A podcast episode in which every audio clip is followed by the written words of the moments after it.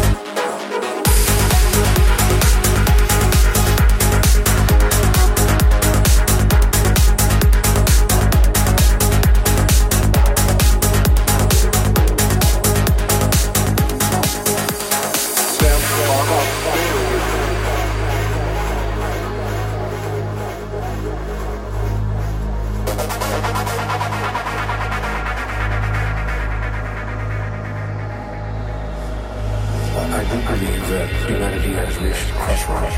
I hate to exaggerate, I don't want it to sound sensational, but I think it's true.